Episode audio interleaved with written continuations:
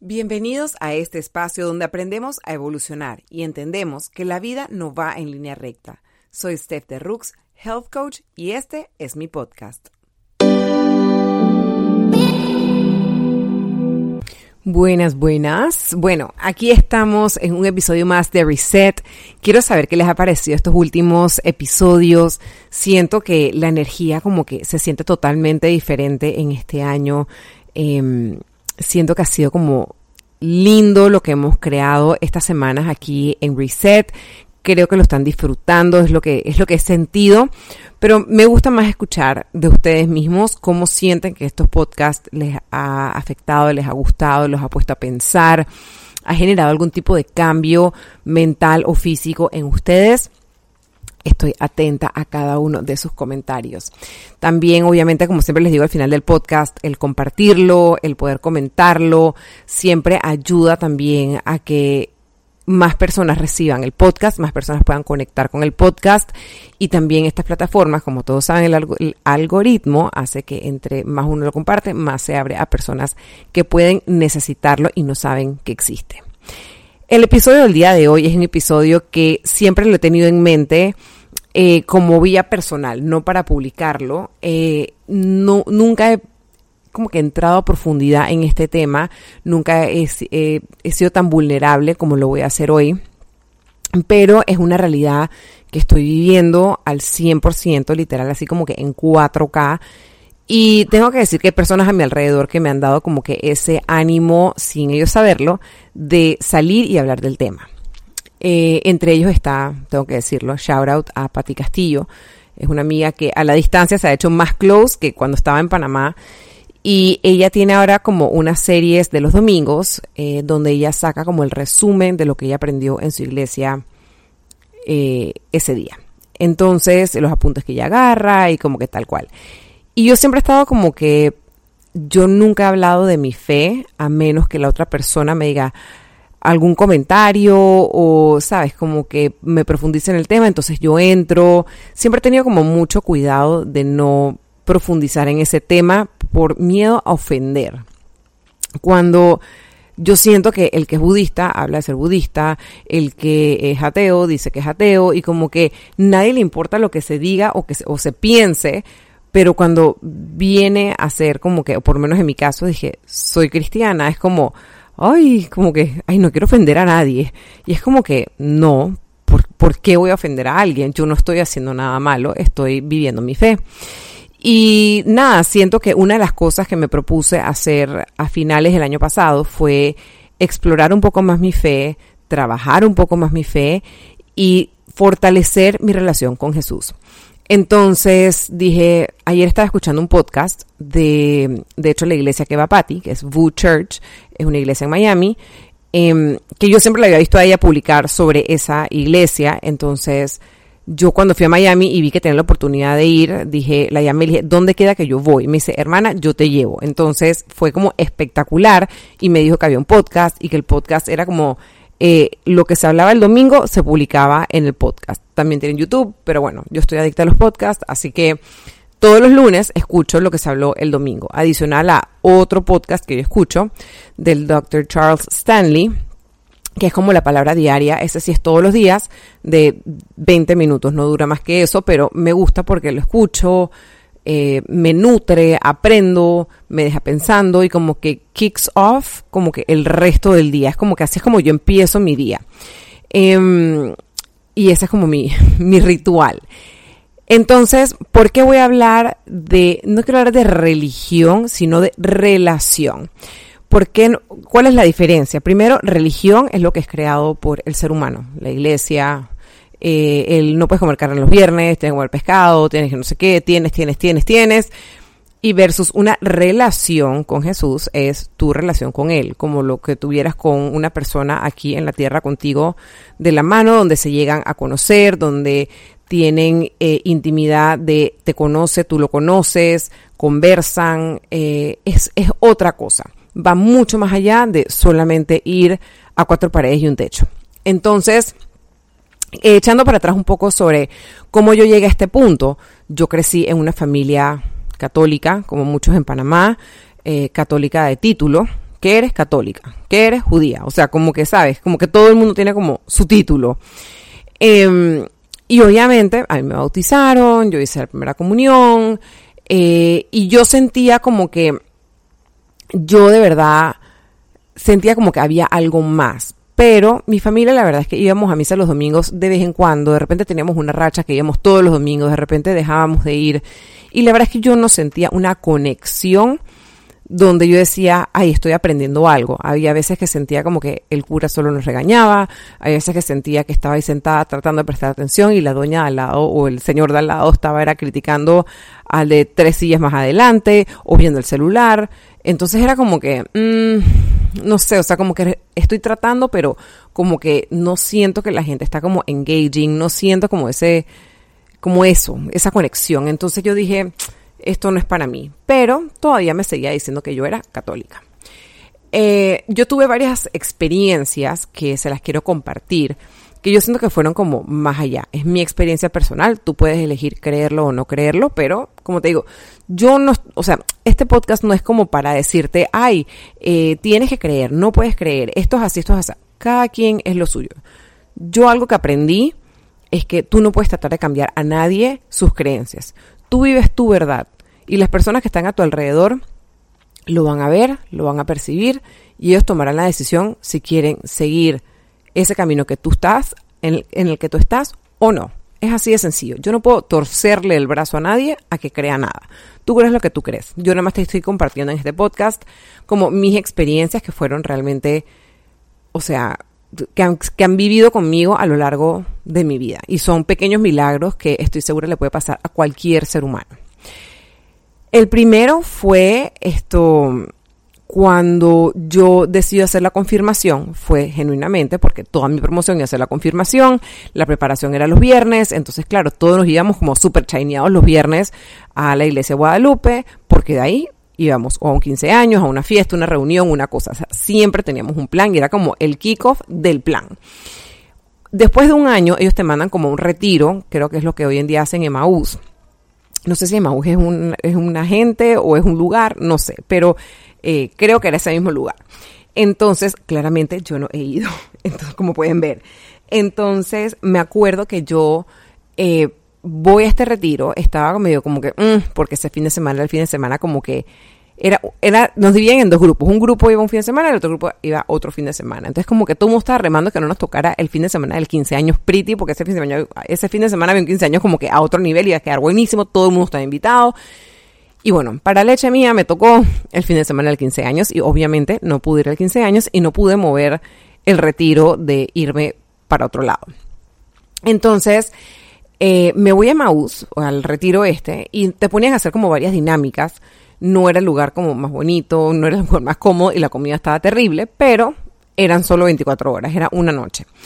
Y yo, dentro de las dinámicas que nos ponen a, hacer, es a escribir en un papel como que todo lo que tú sientas. Para mi sorpresa, yo escribí un montón.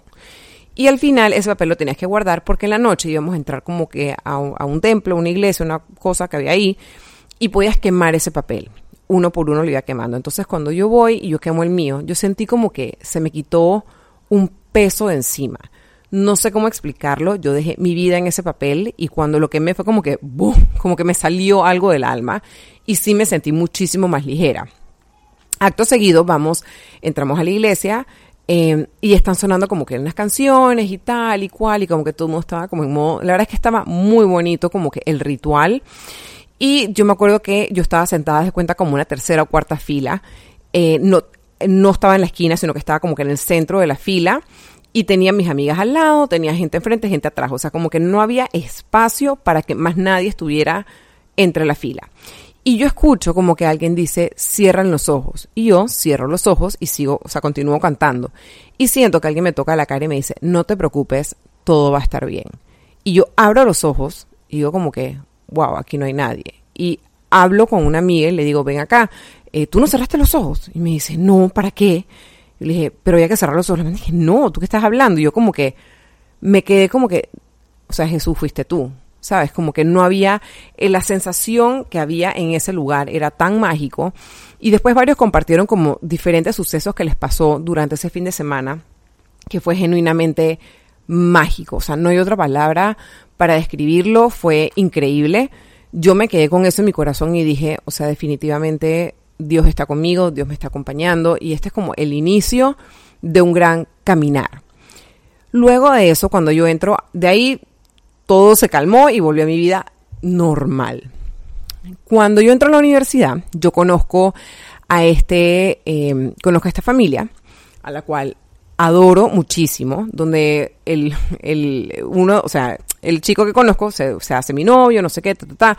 fuimos novios como por seis años, pero más de que fue un novio espectacular, fue la, lo que él y su familia crearon en mí. Su hermana, me acuerdo que yo hacía ejercicio con ella y ella me decía como que, ella se ponía su Discman, o sea, imagínense, en el 2004, ¿qué? 4 no, 2002 por allá. Y ella me, yo le decía, ¿qué estás escuchando? Y me decía, no, estoy escuchando a Don Moen. Y yo, ¿quién? Me dice, no, no, no, que es música cristiana. Yo como que, música cristiana. O sea, la única que yo conocía era la música de la Iglesia Católica, que era bastante triste. Eh, y yo como que, mm, ok, y de repente un día me lo puso a escuchar y me, yo dije, eso es música cristiana. Y yo, wow. Y empecé a escuchar y empecé a escuchar y empecé a escuchar. Cuando llegué a Panamá, el papá de mi novio hacía como reuniones, estudios bíblicos en su casa. Él no le importaba qué religión tú fueras o qué tú creyeras, las puertas de su, de su casa estaban abiertas para todo el que quisiera ir. Y fuimos a su casa, yo empecé a escuchar la palabra, empecé a escuchar de todas estas cosas. Yo como que, wow, o sea, esto es tan diferente sea, me estás hablando lo mismo que la Iglesia Católica, pero es diferente, o sea, como que me está llegando de una manera completamente diferente. Siento que estoy, me estoy alimentando y siento que estoy creciendo en mi fe. Qué delicia, cómo se siente de, diferente, valga la redundancia. Y fast forward, estoy yo en, eh, preparándome para el Miss Panamá. Esto fue en el 2002, en junio del 2002, me acuerdo clarito, que me acuerdo que venía la rusa, que en ese momento era Oksana Fedorova, la Miss Universo, y yo traté como que, ay, le dije al maquillista como que, ay, me puedes maquillar de tal manera, me puedes, no sé, yo este cuento lo eché eh, en las historias del Miss Panamá. Y yo me acuerdo que todo lo hicieron para hacerme salir horrible. O sea, yo no les puedo explicar, yo era el mismísimo payaso. Yo nunca había sentido tanto el odio hacia una persona como en esa experiencia de, pasarela que vino la Miss Universo y estábamos las candidatas participando. Y yo dije, wow, o sea, yo llegué a mi casa tan destruida, tan impresionada del nivel de odio y resentimiento que yo me acuerdo que yo dormía con una Biblia, la Dios habla hoy, en mi mesa de noche, pero yo nunca la había abierto, yo no sabía ni cómo leerla. Y yo estoy acostada y me acuerdo clarito agarrar mi Biblia y abrazarla, porque no sabía qué más hacer y solo la abracé y me quedé dormida. Al día siguiente, yo llamo al papá de mi novio y le dijo, le digo, mira, em, yo quiero orar contigo porque en verdad lo que yo sentí fue horrible. Yo no quiero volver a sentir eso. Y fui a su casa, estaba él y su esposa, que hasta el sol de hoy es como mi mentora espiritual, ella es la que me guía, me ayuda, me apoya con cada pregunta, cada duda que yo tengo ella y el pastor actual de la iglesia a la que. Pero bueno, llego a su casa y él ora conmigo, ellos oran conmigo, me ponen eh, una música cristiana súper linda. Literal fue en la sala de su casa, cinco minutos. Oraron conmigo y él me pregunta, ¿tú quieres recibir a Jesús en tu vida? Y yo le dije, sí. Y yo tomé la decisión, tuvimos una simple oración y de ahí ya, todo terminó y pasamos el resto de la noche conversando y todo y normal. No es que en la vida hay un antes y un después, no es que hubo un eh, remolino de emociones, nada. Yo lo acepté y ya fue. De ahí para adelante, yo empecé, durante todo el concurso, empecé a escuchar mucho, mucha música cristiana, empecé a tratar de alimentarme de la palabra de Dios. Eh, ellos me enseñaron a, leer la Biblia, cómo se leía, cómo eh, a, interpretarla. Eh, yo hice muchos estudios bíblicos con, mi suegra en ese momento. Hoy en día, como les digo, todavía me llevo con ella y es mi guía. Y yo hice muchos estudios bíblicos con ella. Ella me ayudó a entender, a aprender, a estudiar la Biblia. Eh, no soy ninguna experta, o sea, ella se sabe todo al derecho y al revés, yo no estoy a ese nivel, pero me ayudó mucho en mi crecimiento en este camino que era completamente nuevo para mí, que ninguna clase de religión, ninguna primera comunión, ninguna iglesia me había podido dar. Ella me lo dio. Y yo recuerdo que estando en el Miss Panamá, como una semana antes, nuevamente este cuento yo lo eché en el, en el un podcast que hablo de, del Miss Panamá, que les recomiendo que echen para atrás y lo oigan. Eh, y yo recuerdo que yo en ese momento tomaba eh, Accutane, ¿cómo se llama eso? Eh, para los brotes, porque yo no era que tenía acné, pero tenía como que la frente bien brotadita, que yo la sentía que estaba como que, ah, no está mal, pero para concurso, pues no estaba bien. Entonces la dermatóloga en ese momento me mandó, ahí se me fue el nombre en español, bueno, Accutane, eh, para las pastillitas estas para la piel, y la verdad es que la mejoría fue increíble, pero nunca nadie me dijo que no podía depilarme con cera se lo dijeron a otra compañera mía del concurso que estaba viendo a la misma dermatóloga y que le habían mandado la misma pastilla y ella se lo olvidó decirme. Vamos a decir que genuinamente se lo olvidó. Y yo estoy con unas amigas y me dicen, Steph, te tienes que sacar las cejas. Yo en ese momento todavía, en 19, 20 años, nunca me había sacado las cejas. Me dijeron, te las tienes que sacar, tienes que hacer... Yo llego al salón de belleza y me sacan las cejas y me sacan el bozo, que incluso al, día de hoy ni siquiera, me lo saqué esa una vez y más nunca. Y yo le digo, oye, esto me duele bastante. Me dice, no, no, no, porque eso es así, que no sé qué, no te preocupes. Segura, me dice, sí, sí, sí. Llego a mi casa y yo, me duele, me duele, me duele. Yo digo, bueno, al día siguiente me voy a sentir mejor. Cuando me veo en el espejo al día siguiente, yo tenía quemaduras en no sé qué grado en la ceja y, en, y arriba del labio, pero de una manera tan horrible que yo dije, wow, mi mamá me dijo, ni lo toques, hay que llamar a la dermatóloga y ver qué es lo que te tienes que poner. Porque para estas alturas yo estaba como a cuatro días de la entrevista con el jurado y de la final, o sea, yo no podía tener la cara así. La cosa es que todo el mundo a mi alrededor estaba preocupado. Yo me acuerdo llegar al ensayo y estaban nos estaban maquillando. Y le dije, please, no me maquilles donde, tengo las quemaduras, que no sé qué, qué tal. Porque obviamente está en carne viva, no me puedo maquillar. Entonces me maquillaban como que alrededor y me decían, ¿tú estás segura que tú vas a estar bien? Y yo como que, sí, yo sé que yo voy a estar bien. Yo estoy clarísima que yo voy a estar bien. Em, y yo recuerdo ir a la dermatóloga una vez me pasó como un rodillito con una crema como para sanar y me mandó una pastita que me dice esto te va a ayudar como a sanar como de adentro hacia afuera la herida. Yo le dije, dale, perfecto. A la segunda vuelta que yo voy, pónganse que literal, faltan cuatro días, fui un día, fue el día siguiente. Cuando yo voy al día siguiente, ya la segunda sesión, ella me está pasando ese rodillo y literal, yo no les miento, la piel que estaba quemada se levantó de mi cara. O sea, no quedé con una cicatriz, no quedé con una marca, no quedé con una mancha. Y cuando yo me voy de ahí, yo estoy en el elevador esperando, me acuerdo clarito estar con mi mamá y estoy ahí para, y yo empiezo a llorar. Y me dice, me dice mi mamá, ay, es que estabas estresada, ¿verdad? Por eso suéltalo todo, me decía. Le dije, no, yo nunca estuve estresada. Lo que estoy es impresionada que mi Dios me hizo el milagro. Porque lo que pasó en mi cara fue un milagro. No había otra forma de de que esa cicatriz no era para que se curara en dos, tres días. Cuando yo regresé al concurso y la gente me vio sin una cicatriz en la cara, fue como que, wow. Y la última vez que Dios se me manifestó en ese concurso fue el día del concurso, que yo recuerdo que cada vez que yo salía, yo escuchaba silencio. O sea, señores, yo genuinamente pensé que yo había perdido porque cada vez que yo salía yo no veía a nadie aplaudir y yo no escuchaba a nadie gritar, ni silbar, ni hacer barra por mí. Yo escuchaba la barra de todo el mundo menos la mía. Yo decía, Dios mío, pero ¿qué está pasando? O sea, ¿por qué nadie me aplaude? Yo no entendía y dije, ¿será que estoy haciendo algo mal? Pero yo dije, bueno, me lo voy a grubiar, pues ya estoy aquí y me lo voy a gozar.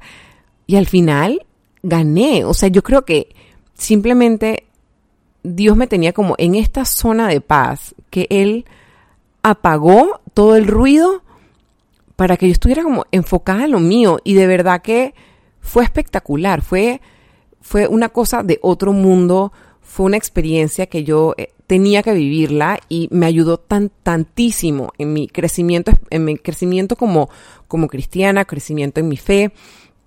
Y desde ese momento yo he estado siempre buscando estudios bíblicos, asistir a la iglesia.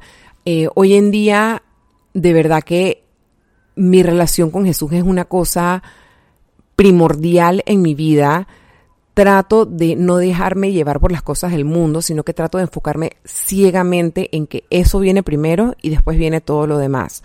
Si mi relación en mi fe está bien, eso me a mí como ser humano me da paz, me da guía, me da un norte y me permite enfocarme de manera mucho más tranquila y fluida con mis hijos, con mi esposo, con mi familia, con mi trabajo, con mis clientes.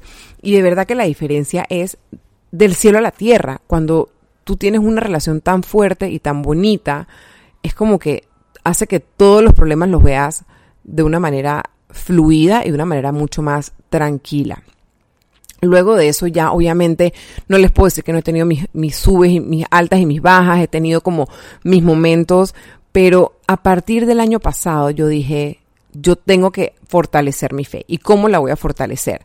Los días que puedo voy a la iglesia presencial, yo voy a Crossroads, me encanta ir a esa iglesia, me encanta el pastor, el pastor, el papá de ese pastor fue el que con el que yo entré a esa iglesia, él hoy en día ya pues ya falleció y eh, el hijo quedó y la relación que yo tengo con ese hijo me ha ayudado un montón porque converso con él, eh, hay touch base con él, tú qué opinas de esto, tú qué opinas de lo otro. Es un pastor muy abierto, muy tranquilo, me da opiniones muy objetivas eh, y me parece que es algo realmente increíble.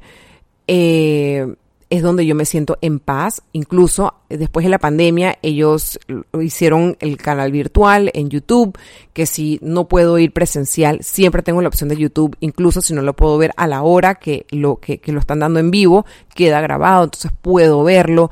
El punto es que siempre puedo escuchar la palabra y es algo que me, que me nutre, es algo que me gusta, es algo que me da como que eh, también me enseña mucho para yo poderle enseñar a mis hijos yo he, tomado la decisión como que siempre hablarles de Dios, hablarles de Jesús, hacerles saber que Jesús está en su corazón siempre, todo es cuestión de ellos de tomar la decisión de agarrarse de la mano de Él y apoyarse en Él siempre. Em, que no se sientan mal si quieren ir por un lado y la gente quiere ir para otro. No siempre las vías de las personas es la correcta. Y yo creo que esto me lo ha dado a mí, mi fe, mi seguridad en mi fe y mi tranquilidad en mi fe. Y me gusta poderle enseñar eso a mis hijos, que tengan algo más allá en que apoyarse que solamente las personas que estamos a su alrededor, que hay algo más allá, algo más hermoso. Cuando muere mi papá en el 2022 fue literal una sorpresa. O sea, como yo les he dicho antes, o sea, yo hablé con él en la mañana y en la tarde me dieron la noticia que había fallecido.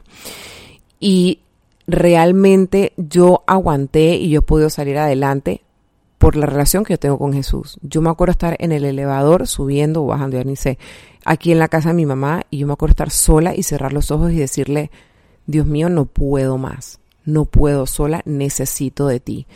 Y yo sentí, es como si me hubieran tirado como una miel, así como a temperatura deliciosa que me cubría todo el cuerpo y una paz que yo sentí que dije, tú estás en control.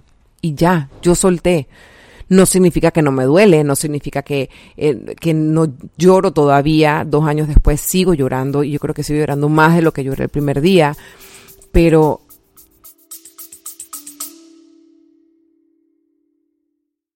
Hola, es Arelis. Gracias por escucharme. Bienvenida a mi podcast Mentalidad de Girasol. Este podcast es un viaje, un viaje que te va a ayudar a ti y que me va a ayudar a mí Espero crear una gran comunidad y espero que con mis vivencias y experiencias, mis desaciertos y aciertos y mi luz, mi oscuridad, yo pueda hacerte entender que no estás sola. Yo voy a ti, yo voy a mí, no te quites.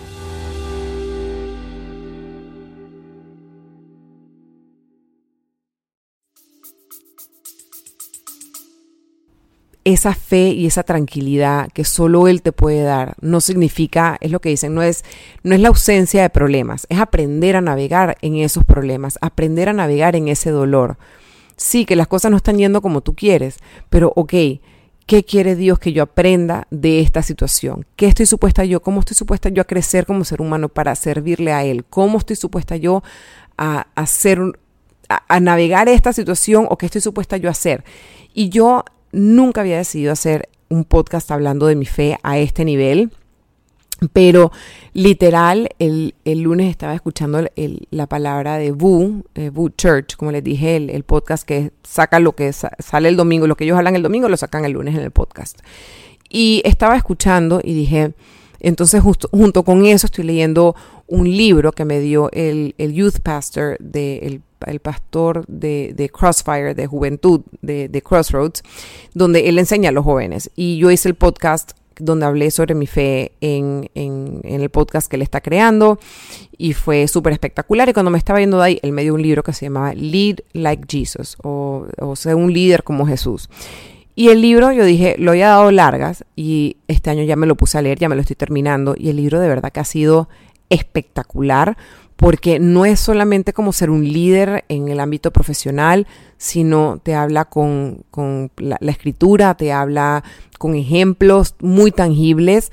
Eh, y de verdad que ha sido un libro que para mí ha sido espectacular. Entonces, entre leer eso, escuchar la palabra diaria, leer la palabra diaria, porque además, como les digo, yo tengo mi ritual, o sea, yo me levanto en las mañanas para ir a correr, yo leo la palabra eh, diaria, el, pan diario, que lo leo, que es lo que sale en el día, leo la explicación, leo la Biblia. Y luego escucho el podcast de Dr. Charles, Charles Stanley, que me gusta escuchar, escucharlo diariamente. Eso me lo recomendó una amiga también. Y luego los lunes le agrego el Boo Church, que también me gusta escucharlo. Ojo, yo no digo que tiene que ser así para todo el mundo, es lo que a mí me funciona porque me gusta empezar el día leyendo la palabra, escuchando la palabra. Hay veces que presto más atención, hay veces que no presto tanta atención, hay veces que no soy la mejor cristiana, hay veces que no soy el mejor ejemplo, pero lo importante es que dentro de mi caminar reconozco, uy, fallé aquí, aquí esto no debió haber hecho esto, y me hace como recapacitar y hacer cosas que en otro momento no hubiese hecho, que incluso es regresarme y pedirle disculpas a la persona y decirle, actué mal, no debía haber actuado así, perdóname. Y la otra persona lo tome bien o lo tome mal, yo reconocí mi error y estoy pidiendo disculpas por mi error, reconocí mi pecado y estoy pidiendo disculpas por mi pecado. Soy humana, voy a caer mil y un veces y no siempre voy a ser el mejor ejemplo, pero trato y estoy trabajando eh, en fortalecer mi relación con Jesús para tener más reconocimiento de qué estoy haciendo mal y tomar decisiones más desde what would Jesus do versus what would Stephanie do. Entonces, me acuerdo en una relación, la tóxica que tuve, que esto lo hablé hace unos podcasts atrás, donde esta persona un día me reclamó, ya habíamos terminado y me dijo, tú te tiras de tan cristiana y tan, tan tanta cosa y no sé qué, y mira, y mira lo que has hecho, y mira cómo te has comportado. Y en ese momento yo dudé de mi fe, dije, es verdad, o sea, soy la peor cristiana, soy el peor ejemplo. Y después, en la madurez, dije, pero es que yo soy humana. Y sí, cometí un error. Y sí, no debía haber hecho lo que hice. Y sí, está bien, me equivoqué. Pero todos nos equivocamos, todos cometemos errores. Y eso no significa que, que eres una mala persona. Todos podemos equivocarnos, a veces consciente, a veces inconscientemente. Lo importante es reconocerlo, seguir fortaleciendo tu relación y seguir hacia adelante y tratar de no cometer esos errores. Lo lindo de fortalecer tu relación con Jesús y lo lindo de trabajar en tu fe es que te permite a ti como pensar dos veces antes de tomar una decisión. Algo que quizás hubieses tomado a la ligera, a lo bruto. De repente dices, mmm, ¿Será que este es el camino que Dios quiere que yo agarre? ¿Será que por aquí es donde Él quiere que yo, que yo vaya? Y yo, una de las cosas que el libro me ha enseñado es momentos de soledad. O sea, que tú estés solo, que estés en tu momento. Y yo muchas veces he optado últimamente por orar y pedirle a Dios como que, por favor, susúrrame tu plan. O sea, ¿cuál es el plan que tú tienes para mí? Yo puedo querer la abundancia, puedo querer tratar con clientes y eh, fortalecer el health coaching y hacer aquí y hacer allá, pero ese es el plan que tú tienes para mí, por favor muéstrame claramente qué es lo que tú tienes para mí, qué es cómo tú quieres que yo te sirva. Y de verdad que ha sido espectacular, no siempre lo escucho, no siempre lo siento, hay veces que simplemente oigo silencio y no digo, yo no te oigo, ¿dónde estás? Pero algo que decía el pastor Rick Wilkerson de Boo Church el día que fui con Patty a la iglesia ese domingo en Miami, él decía como que, o sea, las cosas toman tiempo. Y Dios dijo va a tomar tiempo, puede que tome un día, como puede que tome dos mil años. O sea, Él dijo, yo voy a regresar. Y, y miras la fecha y no ha regresado. ¿Cuándo va a regresar? O sea, el tiempo tuyo y el tiempo de Él no es el mismo. En el proceso puedes tratar de hacer lo mejor que puedas para Él, para servirlo a Él. Y todo en su momento se va a ir revelando, todo en su momento se va a ir dando.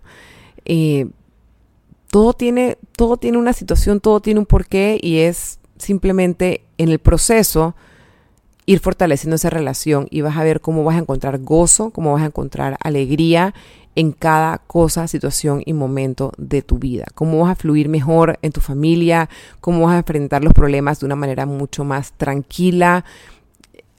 Vas a sentir que ese vacío que nada de lo que está a tu alrededor, nada de lo creado por humano los, lo, lo llena y de repente esto sientes como te llena la copa, pero de una manera espectacular, que te dicen, te ves diferente, o sea, tienes como un brillo diferente. Y no es que estás tomando más agua o haciendo ejercicio, sí, esas cosas ayudan, pero hay ese algo, ese perfume que la gente como que no logra ubicar qué es, es eso. Es esa relación especial que has cultivado con Jesús, esa relación íntima que solo hay entre tú y Él, Él y tú. Y Él es tan maravilloso que o sea, esta persona me decía, pero es que somos demasiada gente, o sea, no le voy a prestar atención a todo el mundo. Tú como padre no le prestas atención a todos tus hijos, tengas uno, tengas cinco, tengas diez, tengas tres. Tú como padre le prestas atención absolutamente a todos. Tú no, tú no le dices, a ti no te escucho, a ti sí. Tú los escuchas a todos y le das amor a todos y los abrazas a todos y, aceptas sus disculpas y los abrazas y los guías y los regañas cuando hay que regañarlos y les jalas las orejas cuando hay que jalar las orejas y le das el premio cuando hay que darles el premio y hay veces que ese premio demora, hay veces que ese premio no. Entonces, si tú eres así como padre, imagínate Él que nos creó para que fuéramos personas maravillosas. Nos dio libre albedrío para poder decidir qué hacer, cómo hacer y cuándo hacerlo. Y lamentablemente a veces usamos ese libre albedrío para hacer las cosas al revés, no hacer las cosas como él quisiera que las hiciéramos. Y al darnos libre albedrío, si es como, o, libertad de tomar decisiones, por si acaso no me han entendido, tú puedes decir como que yo decido esto, pero si tú tienes a Dios en tu vida, tú puedes decir, ok, tengo opción A y opción B. Tengo libre, libertad para tomar, para tomar la decisión que yo quiera, A o B, pero ajá a o B, pero Dios mío, ¿cuál te gustaría a ti que yo agarrara? O sea, ¿por dónde? Él, le gusta ser incluido en tu decisión. Que Él te muestre cuál es la decisión que él, él tomaría si fuera tú. Y te la va a mostrar y te va a guiar y va a hacer que todo en tu vida fluya de una mejor manera. Y si sientes que está fluyendo medio tropezado, es porque hay algo que tienes que aprender ahí. Simplemente es muéstrame qué es lo que tú quieres que yo aprenda y cómo quieres que lo aplique en mi vida. Así que bueno, con esta me despido. Eh, nunca pensé hablar de este tema, pero sentí en mi corazón que tenía que hacerlo y de hecho, como les digo, es uno de los pilares de health coaching, es la espiritualidad eh, y es importante trabajar esa relación, esa creencia y no sentir pena ni vergüenza ni qué van a decir de mí si digo que soy A, B o C.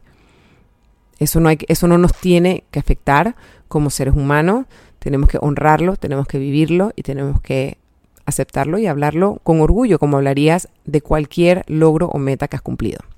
Así que los dejo hasta aquí. Déjame qué opinan de este, de este podcast, cómo les ha hecho sentir y bueno, nos vemos entonces en una próxima edición. Gracias por estar aquí. Les mando un abrazo.